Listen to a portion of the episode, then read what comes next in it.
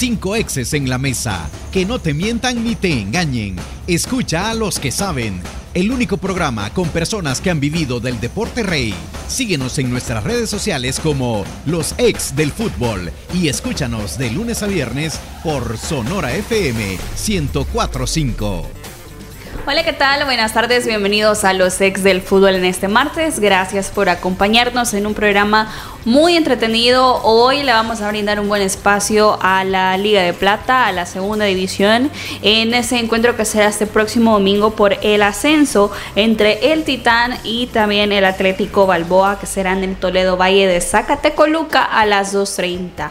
Así que ahí está la invitación. Vamos a tener la oportunidad de hablar también con el presidente de la segunda división acerca de todo lo que tiene que llevar la planificación de un partido. Sabemos la situación que pasó, esa tragedia pasado 20 de mayo y también tienen que abarcar tanto la segunda, la tercera, la femenina, etcétera, etcétera. Gracias por acompañarnos a través de las diferentes plataformas y por supuesto también a través de Radio Sonora. Hoy tenemos línea de tres. Profe, ¿cómo está? ¿Qué tal Diana? Buenas tardes, profe Elmer, amigos, gracias por acompañarnos. Eh, la verdad que sí, no, no hubiese gustado estar en otra situación, con fútbol de primera división ya a esta altura definido, pero bueno, eh, por supuesto vamos a dar la cobertura a la final de segunda división. Eh, también vamos a tener, como dice Diana, al presidente de la segunda y algunas dudas que hemos tenido acerca de cómo fue que se dio eh, que el campeonato siguiera su curso normal, aun cuando, bueno, la tragedia obviamente eh, no sacudió a todo el fútbol nacional en sí. Así que nos alegramos por ellos que pudieron seguir con, bueno, con el torneo, con la diversión, con el espectáculo. Y ahora me imagino que una semana bonita para, para los dos técnicos ganadores que están esperando eh, coronar una temporada. Y también en ese camino que tiene nuestra selección eh, mayor a Copa Oro, eh, ayer el comité disciplinario de la CONCACAF dio a conocer que también la selección de Nicaragua queda fuera eh, pasaría a la Liga B y en su lugar estaría la selección de Trinidad y Tobago por violación a este reglamento. Así que vamos a hablar también de ese tema, profe. ¿Qué tal? Hola, ¿cómo estás Diana Emiliano? A todos los radioescuchas a través de Radio Sonar y las plataformas digitales. Y bueno, sí, ¿verdad? Particular el caso de Nicaragua, eh, pero obviamente aquí ellos harán uso de sus recursos, ¿verdad? ¿verdad? Para tratar de apelar a esta situación. Difícil, eh, veo el que vaya a haber un cambio de dirección por diferentes factores, el tiempo, eh, y luego seguramente en el caso de, de CONCAF habrá que, ya habrán eh, dado una revisión de qué es lo que ha sucedido, ¿verdad? Eso en ese, sentido. Pero interesante lo que se pueda generar en, eso. De repente el tema era, sale en los comentarios en el sentido de decir que como ya Nicaragua le gana a El Salvador y a Guatemala, eh, había que buscar cómo, cómo eliminarlo, ¿verdad? Eh, cuestiones o cosas en, las redes sociales, pero creo que no va por ahí va la, situación, ¿verdad? Obviamente, en el caso de Nicaragua, pues ha, crecido, uno no, no puede negar a nivel de clubes, a pesar de que no tienen una parte de infraestructura y competitividad como los demás países de la región, pero si revisamos lo que es Nicaragua en sí mismo, ha avanzado bastante bien quizás en los últimos 5 o 10 años. Eh, ha ordenado muchas situaciones. Ahora esto le va a pasar factura, obviamente, en la parte administrativa. Ahí es donde hemos hecho mucho énfasis en otras ocasiones de tratar de ordenar la casa para poder llevar procesos eh, administrativos que te permitan proyectarte y evitar errores. En el caso de El Salvador, si recuerdan, con aquella sub-17 en la que participó sin Corea en una eliminatoria contra Costa Rica, precisamente por ahí más o menos también una situación administrativa, el tema de, de fechas, de edades, que terminó dejando fuera la selección de, El Salvador, o justo hablábamos o les comentaba el día de ayer la situación de Messi, ¿verdad? El hecho de que llega a China y, y al no tener visado, pues obviamente se le dificulta el ingreso Claro, eh, se generó gran revuelo, ¿verdad? Pero obviamente aquí era cuestión de ya luego de agilizar los procesos para la extensión de la visa, ¿verdad? No, ya me imagino el tema del revuelo eh, que se iba a generar en términos de que no lo dejaran entrar. De hecho, eh, luego enseguida por la tarde, no sé si han dado seguimiento al tema de redes, eh, hubo un momento en que quedó atrapado Messi en, el hotel de concentración por la cantidad de gente que llegó eh, tratando de ver si, si podía obtener a lo mejor una foto, un autógrafo, verlo de cerca, ¿verdad? Una locura eh, en ese sentido y se imaginan que no hubiese tenido la oportunidad de ingresar a China, ¿verdad? y eso, ahora Nicaragua le está pasando esa factura y luego hablaremos en detalle sobre esa situación. Y vamos a iniciar, como lo, lo, mencioné, hablando de la Liga de Plata y esa, esa gran final eh, que se viene por el ascenso. El Titán frente al cuadro del Atlético Balboa, Titán que es dirigido por el profesor Ramón Sánchez y el Balboa por el profesor Misael Alfaro, programado para este próximo domingo 18 de junio de 2023 en el Toledo Valle de Zacatecoluca. La entrada es una sola general de 10 dólares, programado a las 2.30, por si usted quiere asistir a este escenario. Eh, también tenemos con nosotros al presidente de la segunda división, eh, el señor David Linares, a quien le damos la bienvenida. Presidente, bienvenido a los ex del fútbol, ¿cómo está? Hola, buenas tardes. Eh, un gusto saludarles y primero con, las disculpas, pues no haber podido estar de forma presencial, pero hubo un problema con el automóvil, me, lo impidió, pero aquí estamos pues a la orden y, saludando primero a ustedes ahí en, el estudio y obviamente a toda su audiencia. Gracias, es importante tenerlo también eh, con nosotros, aunque sea a través de, la llamada. Eh, eh, ¿Cómo se encuentra esta gran final? dos equipos que han mostrado su solidez, su estrategia de juego, con técnicos también reconocidos y que sin duda van a pelear todo ese próximo domingo. Sí, sin duda alguna, una, una final pues de, primero creo yo, de ensueño para la gente de Texistepeque y y luego de, un sueño más grande para la gente de la Unión, con el deseo ferviente de que su equipo regrese a la primera división. Así que el, plato, digamos, está listo. Tenemos dos muy buenos ingredientes para que la afición pueda degustar de un espectáculo de fútbol a col de la altura. Hola, buenas tardes, señor Linares, le saluda Elmer Bonilla, un gusto. Veamos, eh, vamos a retroceder un poquito de repente para la audiencia en el término de, de hecho alguna situación que nosotros hemos discutido aquí, eh, que creo yo que vamos a marcar una diferencia eh, en dos situaciones. Primero se discutía tal vez no el hecho de si se debería suspender, debería haber suspendido los torneos de segunda y primera división en sí mismos, sino el hecho de que entenderemos y tercera división a nivel de estructura, a nivel de infraestructura, organización, digamos, son bastante similares. Y luego de esa tragedia del 20 de mayo, eh, pues, esperábamos una de dos, ¿verdad? O se paralizaba todo el fútbol o continuaba eh, el fútbol con las mismas medidas. ¿Qué ha pasado en este caso con segunda división? ¿Cómo solventaron esta situación ustedes? ¿Cuál fue el panorama? Bueno, nosotros eh, siempre, y eso, como usted bien lo dice, eh, todas las estructuras tenemos la, la, similitud de que la organización pasa por una revisión, que en este caso es de la Comisión de Seguridad. Son ellos los que establecen, en la medida que los delegados de cada liga, eh, de cada directorio que, que están ahí en la comisión, se establece, eh, en el caso nuestro, digamos, qué partidos se consideran de alto riesgo para que en esa evaluación de la reunión de la Comisión de Seguridad ellos determinen dónde se necesita y qué tipo de refuerzo deben de enviar. En este caso, estamos claros que, digamos, cuando es unidad de mantenimiento del humo, son aquellos partidos de, alta convocatoria y a la vez catalogados de alto riesgo. ¿Qué sucede con, la finalización del torneo de, de la primera? Pues obviamente eh, consideramos nosotros que quedan más recursos disponibles para la, en este caso la segunda. Y ha quedado, digamos, demostrado el partido, digamos, cierre en Oriente que fue de Cacahuatique. Eh, y luego estas, estas eh, semifinales, que gracias a Dios pues se tuvo el acompañamiento de, de los agentes de seguridad, tanto mantenimiento del orden como de agentes de tránsito, seguridad pública, etcétera, etcétera. Eh, hemos, digamos, también duplicado las, las medidas, que no es que sean prohibiciones porque ya están establecidas, solo, solo lo que había faltado son medidas de control para las mismas, porque todo el mundo sabe que el ingreso de, pólvora a los escenarios ha estado prohibido desde que las bases están aprobadas desde un principio en cada temporada. Entonces, eh, se han puesto un poco más rigurosos los, los registros.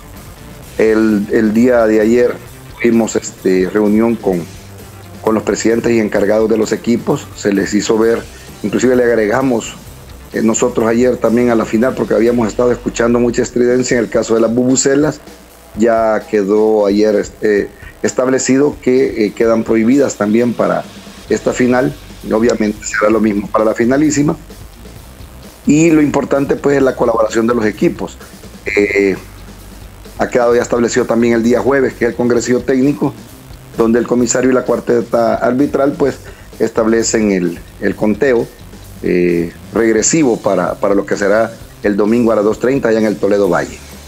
Muy bien, y dentro de eso, otro paréntesis, eh, a mí me parece, eh, usted me, me corrige por lo que recuerdo de la segunda división, no sé si sigue en la misma dinámica, quizás ha sido digamos, una categoría que a, nivel de conjunto de clubes ha, sido mayor, ha tenido mayor facilidad para lograr consensos, ponerse de acuerdo en cuanto a la planificación y organización. Eh, y en esa perspectiva, eh, como presidente de, la segunda división eh, y como segunda división, ¿cómo han tomado el tema del de, licenciamiento de clubes a nivel de primera división, el tema de cambios de contrato? La segunda división está haciendo algún ajuste, alguna planificación, tratando de organizar en el sentido de que eh, los equipos de segunda división se puedan encaminar en esa línea de tal forma que ahora que está, por ejemplo, Balboa y, el equipo de Texitepec, el siguiente año que posiblemente si ellos llegasen tengan las condiciones, estructura, organización que les facilite integrarse en la primera división, porque acordémonos que también ahí hay un, ya una comunicación de parte del comité de regularización que ya el tema de ventas de categoría no va a ser, digamos, como se ha venido habituando, sino que ahora se buscará el tema de méritos deportivos. En ese sentido, que como segunda división, no sé si ya iniciaron o, hay pláticas o está en mente o en agenda eh, esas temáticas de licenciamiento de clubes, el tratar de encaminar la estructura y organización de los equipos de segunda división de cara a un posible ascenso eh, a primera división y tener las condiciones adecuadas? Bueno, eh, quiero empezar, digamos, de atrás para adelante en esto último mencionado. Creo yo que con la decisión del comité de enviarnos a cinco equipos de tercera división, creo que ya nos está mandando básicamente los primeros condenados al descenso, porque normalmente los equipos que, que logran trascender a las instancias finales buscando los ascensos en cualquier categoría son los que tienen mejor estructura. Los que se van quedando en el camino, pues de alguna manera, pues demuestran que, no hay todavía una, preparación completa. Y eso se da en todas las ligas, eh, tanto hacia arriba como hacia abajo. Ahora bien, eh, nosotros hace, algunos meses recibimos de parte del Comité de Regularización unas indicaciones eh, en la que se nos establecía todo lo que eran las condiciones de, para un, licenciamiento. Se iba a iniciar un, plan piloto y se pidió pues que los equipos de segunda eh, llenaran un, cuestionario que ahí, se nos envió. Nada que no conozcamos, eh, infraestructura, quién es el dueño de los escenarios, si se tiene autorización, etcétera, etcétera, cómo está conformada la estructura deportiva, la estructura administrativa, la estructura financiera, todo lo que conlleva eh, la obtención de una licencia doméstica en este caso. Eh, se quedó, digamos, a la espera porque ellos lo que dijeron era para iniciar un plan piloto con el caso de la segunda división. Y, eh, digamos, nos hemos quedado en esa fase de espera de que ellos con los equipos que, enviaron la, información, pues si tienen algún plan en, en mente, no lo conocemos, pero repito, a la espera de que ellos tomen algún tipo de decisión para empezar a encaminar o para empezar a capacitar, digamos, a la gente, aunque como repito, no, no son temas que, sean desconocidos para cualquiera que esté en el ambiente del fútbol. En cuanto a los equipos que están con las posibilidades de ascenso, que en, este caso son, son tres, Fuerte San Francisco que ya está a la espera con el 50% para, ese último partido eh, de, por el ascenso. Y en el caso de Titán y, y, Balboa, que disputarán este fin de semana, ¿quién será el otro que, que pelará el siguiente domingo contra Fuerte San Francisco? Están enterados en el caso de, de, los tres equipos, pues que lo que conlleva y hay que estar eh, ya listos. Nosotros la semana próxima vamos a solicitar a la primera división que nos envíen los requisitos deportivos que ellos tengan, a la espera también de que el comité de regularización emita el, el acuerdo de inscripción federativa, que es que si en su momento viene algo ahí en la parte de los contratos que aquí tanto se ha hablado, que ya no se pague por inicio o por final, eh, tratar de hacer pues el análisis conforme a lo que ellos establezcan en ese acuerdo y a partir de eso pues hablarlo con, con los presidentes. Nosotros en este caso teníamos solo 17, se nos van dos hacia abajo, nos quedamos con 15, se nos va uno hacia arriba, viene Chalate y vienen cinco de, de tercera división. O sea, vamos a tener una renovación casi de, de un cuarto, de, o de más de un cuarto de los equipos que ahorita conforman la, la segunda división y que lo que no sabemos que si los que terminaron pues también van a continuar, entonces de repente puede haber una renovación mayor. Lo, lo que sí es un hecho pues que nosotros inicialmente dependemos de la información en la parte legal que emita el comité de regularización a partir de la emisión de ese acuerdo de, de inscripción federativa. Ok, muy bien. Una última pregunta de mi parte y ya regresando al tema de, de la final de, de segunda en este fin de semana. Eh, ¿Cómo han manejado el tema de la asistencia del aforo eh, para el estadio? Eh, ¿Tienen alguna proyección? ¿Tienen ya determinado el número de boletos? La, proyección de cuánto es el número de aficionados que puede acompañar a uno u otro equipo? Es correcto, sí. El día de ayer, en la reunión con los presidentes, ya se tomaron los acuerdos, se estableció un una entrada, general de 10 dólares eh, para ambas aficiones y la parte del Toledo Valle, que sería la mitad de sombra hacia la parte sur del mismo, la tendrá eh, Titán y la parte de sombra hacia el costado norte la tendrá eh, Balboa. Se acordó de una vez ya la emisión de 4.500 boletos. No habrá más, no habrá preventa. Los boletos los maneja el directorio y se entregan únicamente a los taquilleros designados por los equipos el, propio domingo. Así que esa logística ya, ya quedó de acuerdo.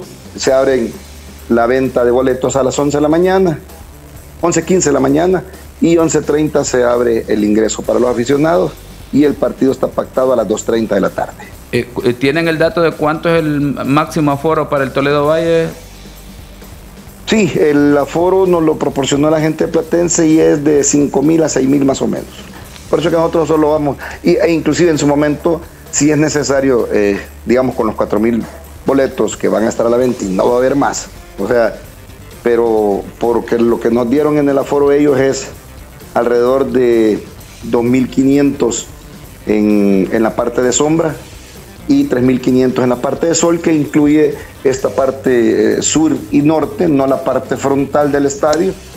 Pero los equipos decidieron que por el momento solo arranquemos con eso y de ser necesario, porque estaríamos, digamos, si llegásemos a vender los 4.500 boletos, estaríamos obligados a, abrir la parte de sol para que no haya saturación.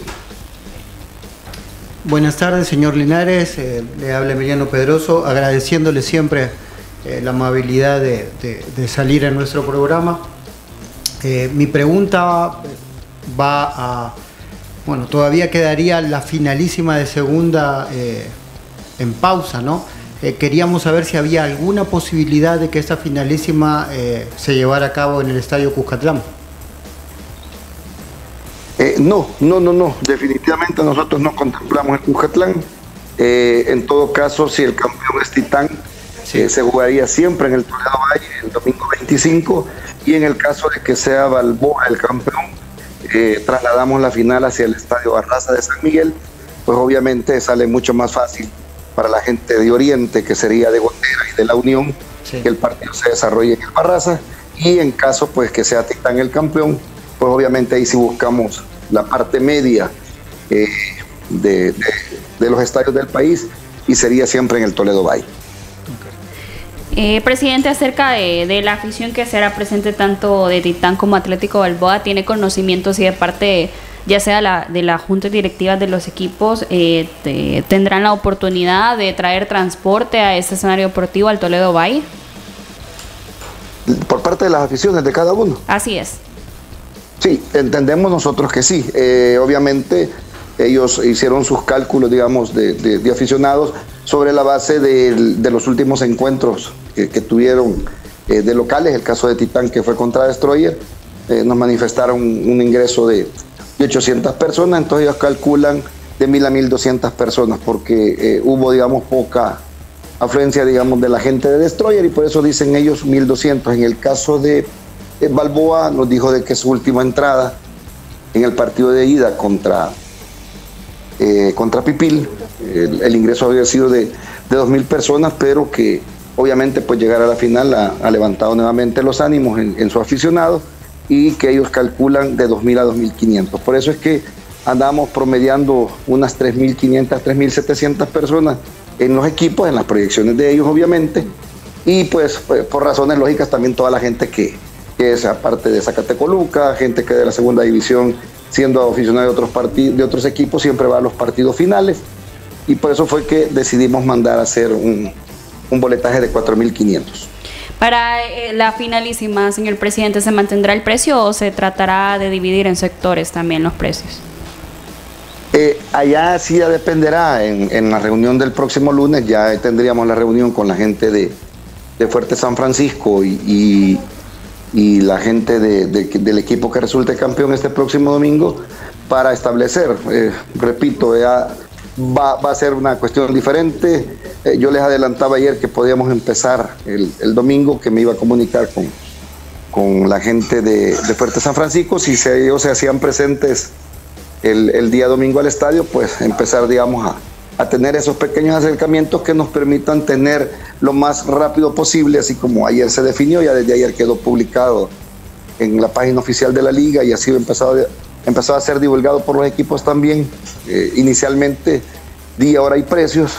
a partir de mañana ya vamos, digamos, con, con las normas que, que la gente debe de cumplir y luego pues ellos que tienen el congresillo técnico con comisario, eh, policía, cuerpos de socorro, eh, protección civil, el día jueves, donde ya se establecen medidas más concretas de seguridad y a partir del viernes esas mismas van a ser trasladadas y publicadas.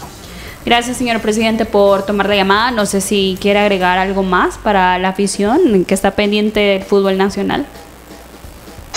Bueno, no, en primer lugar, el, agradecimiento a ustedes siempre por, por el espacio, la oportunidad, esa deferencia hacia la segunda división invitar pues a, la gente, a, los que, que, son seguidores de, los equipos que el próximo domingo estarán disputando eh, su paso a esa finalísima y el posible ascenso a la primera división. Ayer se dijo, eh, lo más importante es que debemos de generar las garantías para que el fútbol que genera tanta alegría logre seguir captando la atención de la gente. Por lo demás, pues invitarles a todos a, estar pendientes en la transmisión eh, oficial.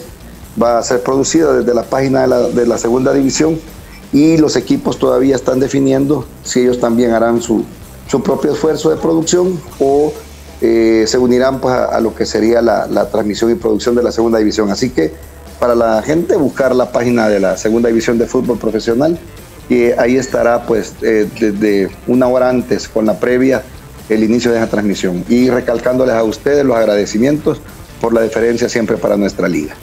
Eh, gracias a usted por siempre tomar la llamada eh, y estar pendiente también de nuestro programa. Gracias, señor presidente. Era el presidente de la segunda división, el señor eh, David Linares, para esta final entre Titán y el cuadro de Atlético Balboa. Nuevamente la invitación, si usted quiere asistir, 2.30, programado para este próximo domingo en el Toledo Valle de Zacatecoluca, una entrada general de 10 dólares. Vamos a hacer una pausa, que el cansancio y el desgaste de la vida no te impida vivir momentos inolvidables. Recupera tu vitalidad con Geriasil, Geriasil con minerales y ginseng. Geriasil H7 te da vida, te mantiene activo y te hace sentir de 20. Póngale vida a sus años con Geriasil, calidad de laboratorios suizos. Ya regresamos. Los ex del fútbol. Regresamos. Walter Scott, el experto en el cabello del hombre. Todo hombre merece verse bien y más joven. Walter Scott, el tinte diseñado para hombres que buscamos una apariencia natural en nuestra barba y cabello. Un tinte de fácil aplicación que cubre las canas en 5 minutos.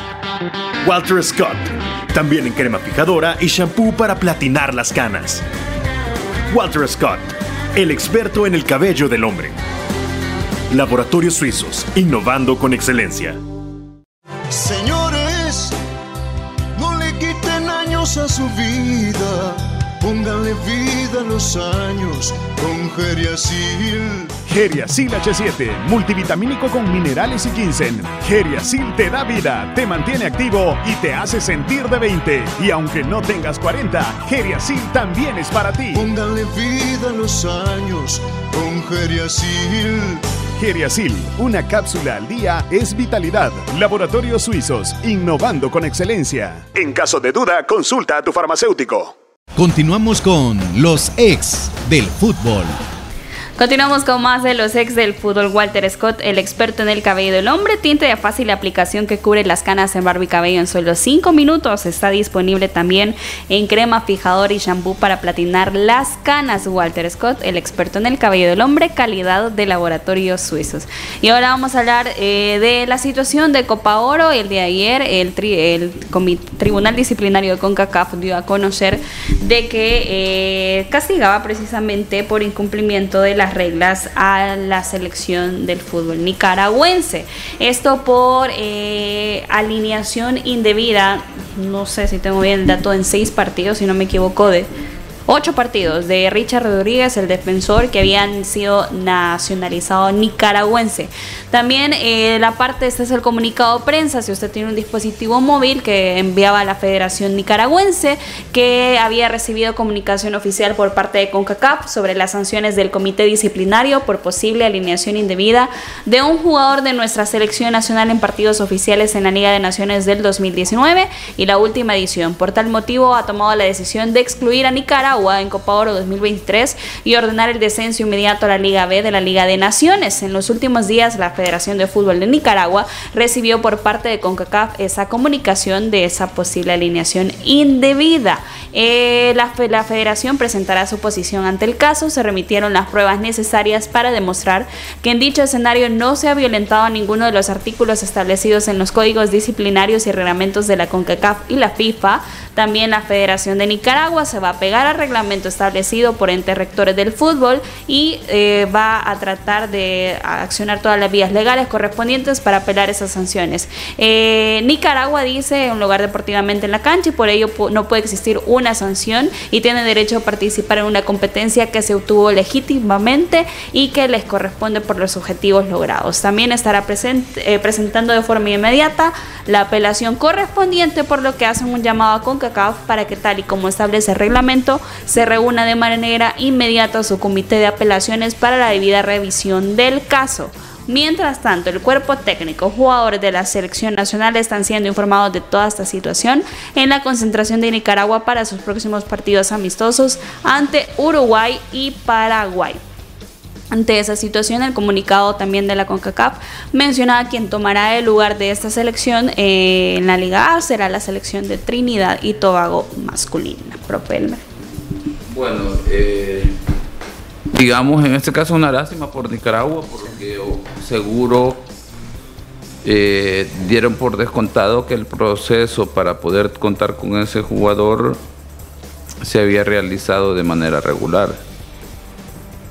Pero bueno, eso es una cuestión, por ejemplo, si recuerdan, bastante similar como al tema de Michel Salgado, para que el radio escucha tenga una una idea, ¿verdad? En el sentido de que es un jugador que inicialmente se entendía por la administración anterior que había iniciado un proceso eh, de tal forma que pudiese obtener el pasaporte y luego poder participar en, partidos, en este caso amistosos, si recuerdan, participó, participó de la convocatoria del partido contra Perú, que de hecho ha sido la primera y luego no ha sido convocado, entenderemos por la situación que derivó en cuestiones disciplinarias, ¿verdad? Es que, ese, es el punto, que, fue un partido que no podía jugar y encima salió, en, eh, en vez de salir favorecido, eh, salió con una sanción de seis meses, si no me equivoco, por una Mm. cuestión disciplinaria. Cre- creo, que el el- el- creo que él fue un...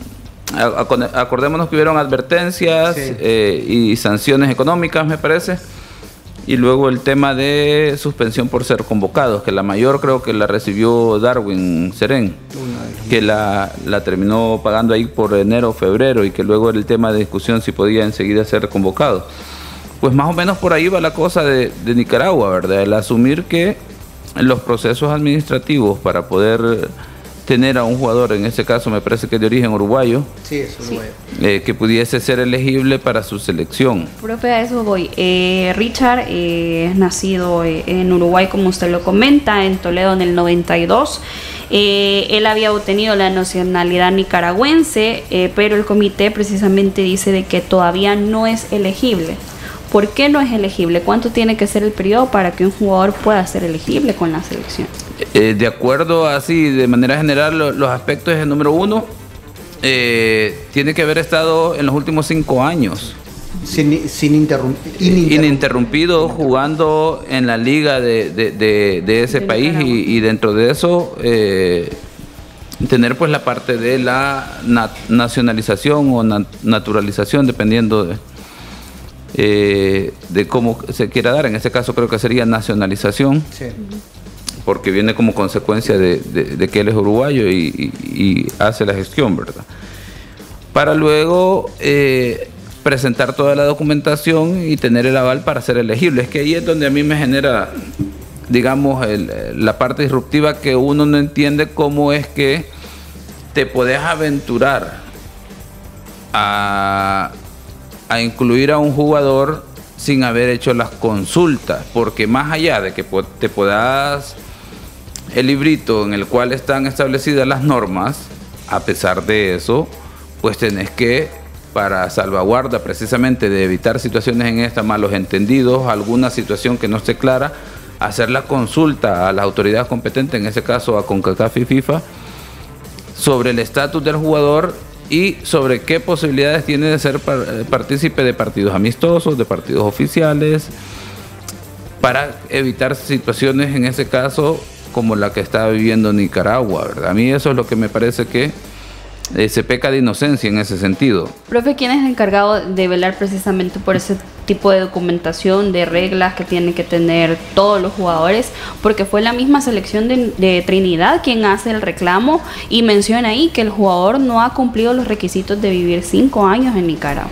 En este caso, eh, digamos, el director deportivo eh, de- de una selección o el departamento que, está alrededor del director deportivo, que están las personas encargadas de hacer la parte administrativa, enlaces, documentación, como por ejemplo dentro de la Federación Salvadoreña de Fútbol hay una persona, por ejemplo, que es la encargada de ver si los oficiales, en este caso miembros del comité ejecutivo, otras personas van a una misión oficial, árbitros, selecciones, si tienen toda la documentación en regla, por ejemplo, la necesidad de una visa, eh, entonces luego pues viene el proceso de eh, esos casos particulares, ¿verdad? Que es una persona na- nacionalizada y que crees que forme parte de tu, de, de- de tu selección. Pues aquí es un conjunto de la parte administrativa, el departamento jurídico, de revisar todas las normas, si cumple con todos los requisitos, hacer los procesos de solicitudes, de consultas, de tal forma de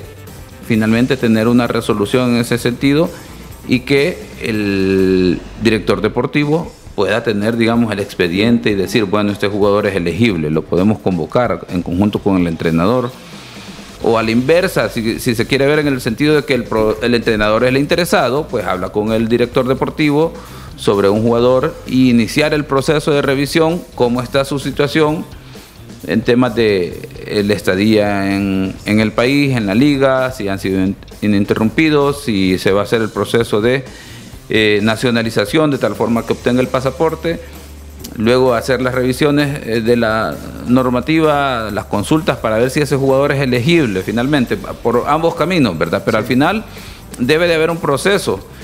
Y pues obviamente eh, Nicaragua parece que algo se saltó, ¿verdad? En ese sentido, o no, comunicación, no comunicó toda la información de tal forma que pudiera obtener una respuesta adecuada. Dieron por hecho que posiblemente no iba a pasar inadvertido. De hecho, lo, así fue, ¿verdad? En términos generales, porque las mismas autoridades no, no dieron, no fue de que actuaron de oficio sobre esta situación, sino que, como dice Diana, es a raíz de Trinidad y Tobago, ¿verdad? Pues obviamente ya habían revisado el tema de qué pasa, si, qué pasa, qué pasa si una selección se cae dentro de la de las ya seleccionadas o de las clasificadas para la Copa Oro, ¿quién sería la próxima selección, verdad? Pues obviamente por ahí va la situación. Aprovecharon esas circunstancias, revisaron y han puesto la, la queja que ha dado a, una resolución de parte de CONCACAF, insisto, Nicaragua está en todo el derecho de hacer el proceso de apelación y ojalá lo sepan sustentar y todo lo demás, de tal forma que puedan obtener una resolución. Pero difícilmente veo yo que el, rumbo pueda cambiar porque estamos hablando que el caso del comité disciplinario de CONCAF ya resolvió, tampoco es que va a resolver solo porque hay una solicitud y una urgencia, sino que ya revisó todo el proceso y definitivamente encontraron que algo no estaba en orden en ese sentido. Y a tan pocos días de, la Copa Oro, que lo que incluye una preparación también para, la, para estas selecciones, como es el caso de la selección de, Marco Antonio Figueroa, la selección eh, de Nicaragua. Creo que la respuesta pero interesante. profe, lo que puede pasar. Sí, deberá ser pronta la respuesta de la apelación. Nicaragua lo, lo solicita, pero más allá de que Nicaragua lo solicita, a CONCACAF también le urge tener una resolución final de este caso, porque en el caso de Nicaragua, de hecho, hablan de que han hablado con su cuerpo técnico, con su seleccionado, de tal forma que mantengan la concentración, porque tienen dos partidos importantes, Uruguay y Paraguay, nada más ni nada menos. O sea, muy buen nivel de, de partidos amistosos de preparación, porque han interpuesto un recurso, ¿verdad? Eh, pero luego también a CONCACAF le interesa precisamente por eso, ¿verdad? Porque hay que emitir una cuestión de, logística, boletos, tanto de venta de boletos como boletos aéreos, estadía y una cantidad de situaciones que hay que arreglar que obviamente no pueden estar en ese dilema de última hora, ¿verdad? Sobre todo porque está en juego también la imagen de, la estructura de, de CONCACAF y de Copa de Oro como tal, ¿no? La seriedad del caso. Por eso es que eh, a mí me extraña la apelación de Nicaragua sabiendo que ya hay un fallo prácticamente definitivo.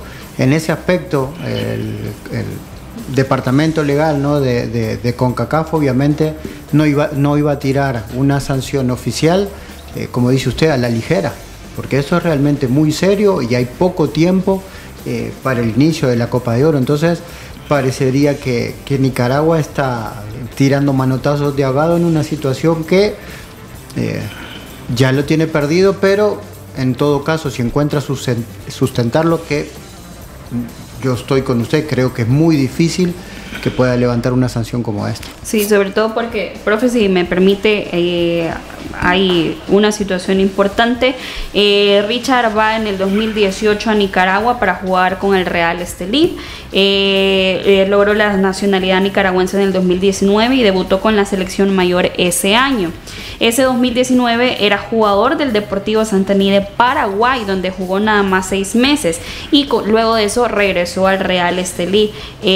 jugó con la camiseta de Nicaragua en ocho partidos, violando la legislación FIFA que dice en el reglamento de aplicación de los estatutos, artículo 17, que se refiere a la adopción de una nueva nacionalidad y que no haya jugado fútbol internacional, conforme a lo estipulado en el artículo 15, apartado 2, que solo va a ser elegible para jugar en el nuevo equipo representativo si cumple con las siguientes condiciones, como dijo el profe, el que haya nacido en territorio en cuestión, de los padres biológicos, el jugador ha vivido al menos cinco años continuos, eh, después de cumplir 18. Eh, Richard vivió en ha vivido en Nicaragua por 5 años, pero no consecutivo, como lo repito, porque él fue a Paraguay. Aunque en el caso deportivo había prescrito la violación a la legislación, fue continua, lo que obligó a la CONCACAF a entrar de oficio en el caso determinando la eliminación de Nicaragua para esta próxima Copa Oro y descendiendo a la Liga A de la Nations League, a la cual también había accedido. Claro, ahí, en ese aspecto, ¿no? Para graficar un poquito, si Richard hubiese ido a Paraguay o a Uruguay de vacaciones, un mes es una cosa diferente, pero él fue a trabajar. Obviamente su trabajo duró solo seis meses, pero podía haber durado cinco años. La idea de él no era ir y venirse. Entonces creo que en ese aspecto es donde eh, CONCACAF sí es, puntual en, en, ese apartado para tomar la decisión que tomó finalmente. Profe. Sí, por ejemplo, aquí como decía el productor, podemos hacer una relación, por ejemplo, con el caso de Ecuador, previa a la del Mundial, que, que, es una situación muy diferente, porque ahí, se, ahí lo que se discutía era la adopción de, de falsificación de documentos en relación a eh, el nacimiento del jugador. Y, no en relación a todos estos aspectos de los cinco años y todo lo demás, creo que era una situación solventada, ¿verdad? Pero ahí, pues obviamente de repente alguien dirá, es que ahí como era el mundial no quisieron sacar a una selección porque ya estaba todo armado, no, sino que es un, entorno muy diferente porque ahí el jugador, ahí las autoridades eh, eh, ecuatorianas en este caso ya habían fallado dando por válido todos los procesos y legitimando que el jugador era de esa nacionalidad. Por lo tanto, eh, no es FIFA quien puede contradecir eso si el mismo país, bajo sus normas, ya lo adopta como tal. Entonces, no aplicaría en ese caso. Este caso tiene que ver específicamente porque es un jugador extranjero que llega a residir a Nicaragua, juega dentro de la primera división, eh, obtiene la nacionalización y dan por sentado que eh, ya había estado cinco años como nacional o, en, ese caso, pero obviaron el aspecto que debe ser residir cinco años de manera interrumpida. Claro, porque ahí, lo, que se habla es algo bien extraño, pero tiene que ver, como dicen, ¿no? con la legislación de cada país, que él llega a Nicaragua en el 2018 y un año después obtiene la nacionalidad. Y eso es algo a la que la FIFA en los últimos años ha atacado mucho, ¿no? Porque se ha visto sobre todo en, Asia y en eh, Arabia que nacionalizaban muchos jugadores, obviamente no por el dinero y, eh, lo que ellos le decían, eh, nacionalizaciones express. Entonces esto atentaba con uno de los pilares grandes de FIFA que tiene que ver con el desarrollo del fútbol en cada país y no tiene nada que ver con el exportar material humano o materia prima en ese aspecto. Sí, definitivamente. Eh, y entonces, el caso de Nicaragua es eso, ¿verdad? Creo yo que, es una lástima, yo diría, por Nicaragua, porque en términos generales da la percepción de que ha venido haciendo muy bien las cosas. Tanto así, pues que en la Liga de Naciones, pues baja de categoría, algo que había obtenido por méritos la misma clasificación de a la Copa Oro, a pesar de que no es una nuestra región no es una situación en la que muchos equipos quedan fuera, ¿verdad? Y que se vuelve tan competitiva, pero a pesar de eso, dentro de todas las circunstancias, pues había eh, obtenido tanto la posición en Copa Oro como en Liga de Naciones por méritos, por el buen desempeño, la organización, pero bueno, ¿verdad? Han fallado en eso y ahora difícilmente puedan revertir esta situación. Y este año eh, Richard Rodríguez renunció a la selección nicaragüense tras la no convocatoria Copa Oro cuando se presentó la lista eh, por el fantasma Figueroa, el técnico de la selección de Nicaragua. Richard menciona de que luego de eso no ha tenido eh, ningún acercamiento de parte de la federación y que hizo un punto aparte de la selección porque actualmente se encuentra en Costa Rica jugando en la Liga de Ascenso. Vamos a hacer una pausa, al regresar continuamos con más de los ex del fútbol. Los ex del fútbol. Regresamos. Walter Scott, el experto en el cabello del hombre. Todo hombre merece verse bien y más joven. Walter Scott, el tinte diseñado para hombres que buscamos una apariencia natural en nuestra barba y cabello. Un tinte de fácil aplicación que cubre las canas en 5 minutos. Walter Scott, también en crema fijadora y shampoo para platinar las canas. Walter Scott, el experto en el cabello del hombre. Laboratorios Suizos, innovando con excelencia. Señores, no le quiten años a su vida, pónganle vida a los años con Geriasil. Geriasil H7, multivitamínico con minerales y ginseng. Geriasil te da vida, te mantiene activo y te hace sentir de 20. Y aunque no tengas 40, Geriasil también es para ti. Póngale vida a los años con Geriasil. Geriasil, una cápsula al día es vitalidad. Laboratorios Suizos, innovando con excelencia. En caso de duda, consulta a tu farmacéutico. Walter Scott, el experto en el cabello del hombre. Todo hombre merece verse bien y más joven. Walter Scott, el tinte diseñado para hombres que buscamos una apariencia natural en nuestra barba y cabello. Un tinte de fácil aplicación que cubre las canas en 5 minutos. Walter Scott, también en crema fijadora y shampoo para platinar las canas. Walter Scott, el experto en el cabello del hombre. Laboratorios Suizos, innovando con excelencia. Continuamos con los ex del fútbol. Continuamos con más de los ex del fútbol. Si vieron todo lo que platicamos fuera del aire, cosas interesantes. Y también eh, en cuanto a las situaciones a nivel internacional, eh, ¿Qué es lo que va a pasar con Kylian Mbappé? Que si ha comunicado o no que no va a renovar, se plantea vender el París. A mí me este preocupa qué es lo que va a pasar con Grealish. Estamos preocupados. Ahí hay unos amigos que han cambiado el término, dicen nos vamos a poner bien a Grealish. Bien a Grealish, ya, lo adoptaron, ya se cambió el término. Es más, que no nos extrañe que en cualquier nota salga que vieron a Grealish por el Tunco, porque hoy en el Tunco aparece todo el mundo. bueno, hablando de la situación de Kylian Mbappé, el jugador ha informado este pasado lunes, tras una carta, eh, su posición de que no va a continuar con el París, de que no va a renovar y el club le ha dicho, pues si usted se quiere ir, no se va a ir gratis. Una situación interesante. Es que, es que este es el problema inicial, ¿no? Creo que en Real Madrid anteriormente o en el, anterior eh, mercado de pases hizo un esfuerzo muy grande por llevarlo y eh, el problema, más que una cuestión deportiva o económica, tiene que ver también con una cuestión familiar. En el caso de Mbappé, obviamente, no. Eh, eh, a él lo blindaron en la parte económica y le dieron la tranquilidad necesaria.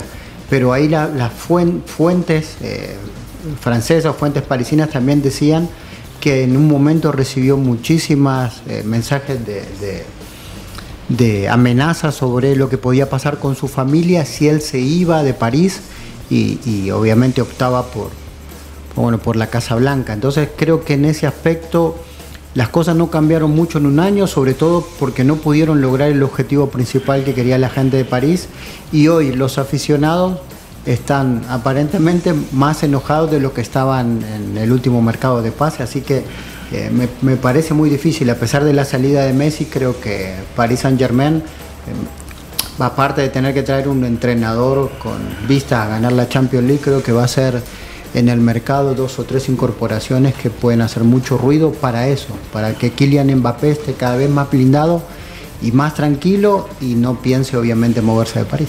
Y tras esa noticia que le comunicaba el París, según menciona un periódico francés, de que Kylian también ha dado respuestas a través de sus redes sociales, eh, de Twitter, en donde menciona de que solo para información él no tiene una cuenta de Snapchat, que no prestarán atención a falsificaciones y también que al mismo tiempo que era mentira, cuanto más grande es más pasa, ya he dicho que seguiré la temporada que viene en el París, donde estoy muy contento.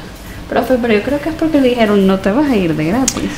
Yo creo, yo no tengo la bolita de cristal ni nada que ver, pero, pero casi aseguraría que, va a ser el fichaje de, de, la temporada de Real Madrid, porque veamos, sí, uh, tiene, tiene, tiene, porque vamos a ver, tiene un año de contrato. Sí. Eh, pero sí que ha, avisado, según lo que se maneja en información, al PSG que no va a renovar. Después, una vez se le vence el contrato, no tiene pensado renovar. En ese sentido, a pesar de que el jugador manifieste que no tiene intenciones de abandonar el club, es que bajo esas circunstancias, pues claro, seguro no tiene intenciones de abandonar el club en el sentido de que va a cumplir su contrato. Pero es que ahí viene el punto. Ahora, si no va a renovar después del año, entonces al PSG no le queda de otra más que vender si lo quiere, si quiere, digamos, obtener algún rédito en ese sentido, porque lo que implicará que si no renueva el próximo año, tendrá que el jugador se va a ir gratis. Igual, que igual lo que pasó con Messi. Entonces, en ese sentido, eh, es al Paris Saint Germain que le conviene buscar una estrategia en el sentido de decir, bueno, si no va a renovar, y lo tenemos un año que más o menos a lo que hablábamos ayer de alianza, salvando las diferencias eh, en términos financieros, el hecho de que el jugador en este caso tendrá que eh, claro, cumplir su contrato porque no le queda otra, no depende de él cambiar la, o rescindir el contrato, sino que tiene que haber una, un interés.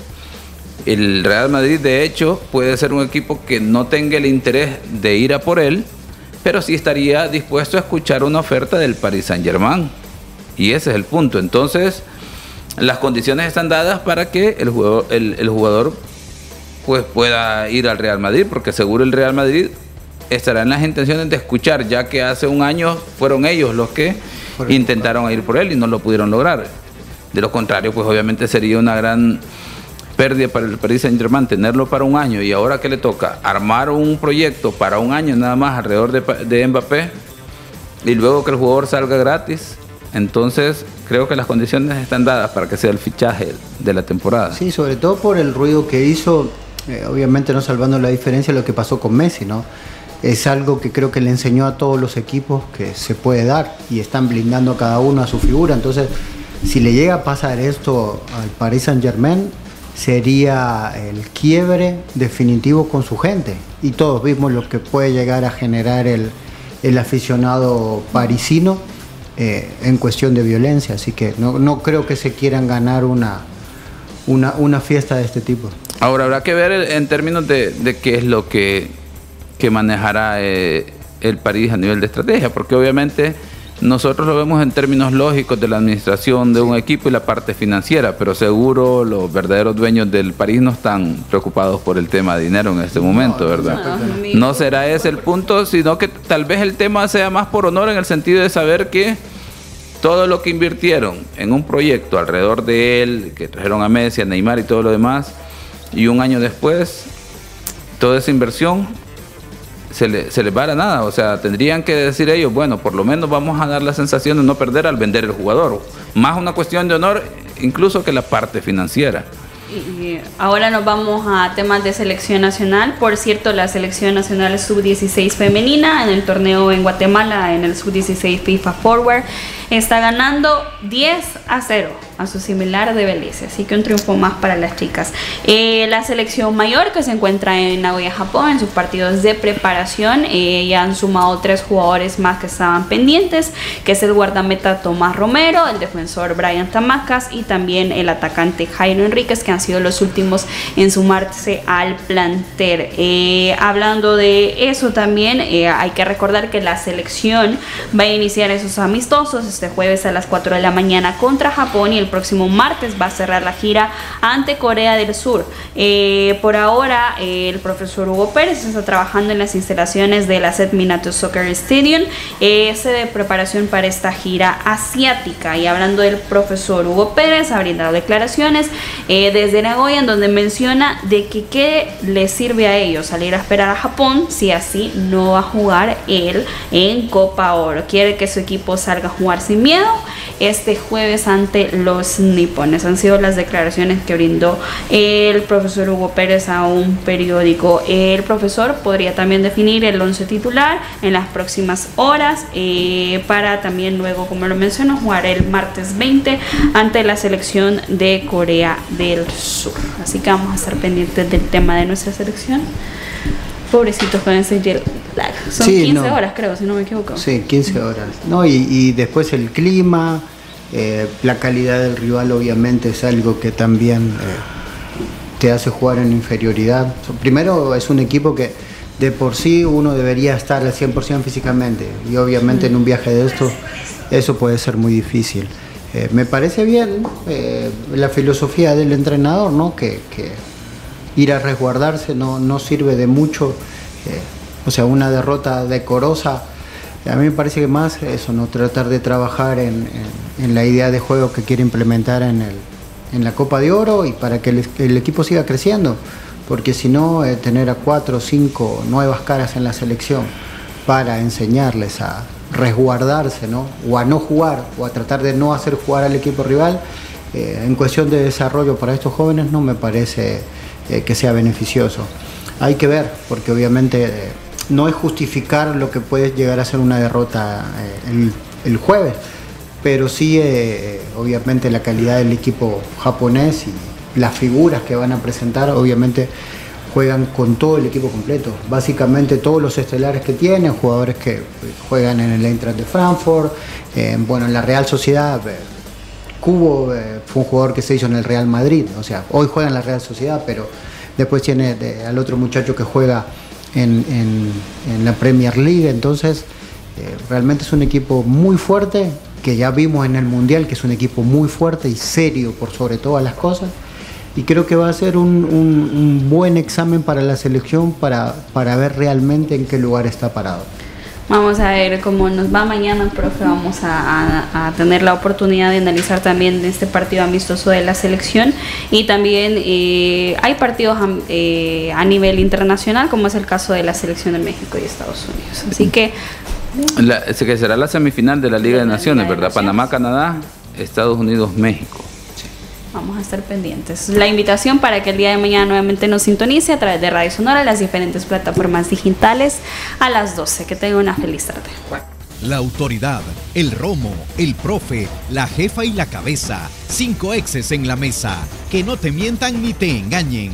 Escucha a los que saben el único programa con personas que han vivido del deporte rey. Síguenos en nuestras redes sociales como Los Ex del Fútbol y escúchanos de lunes a viernes por Sonora FM 1045.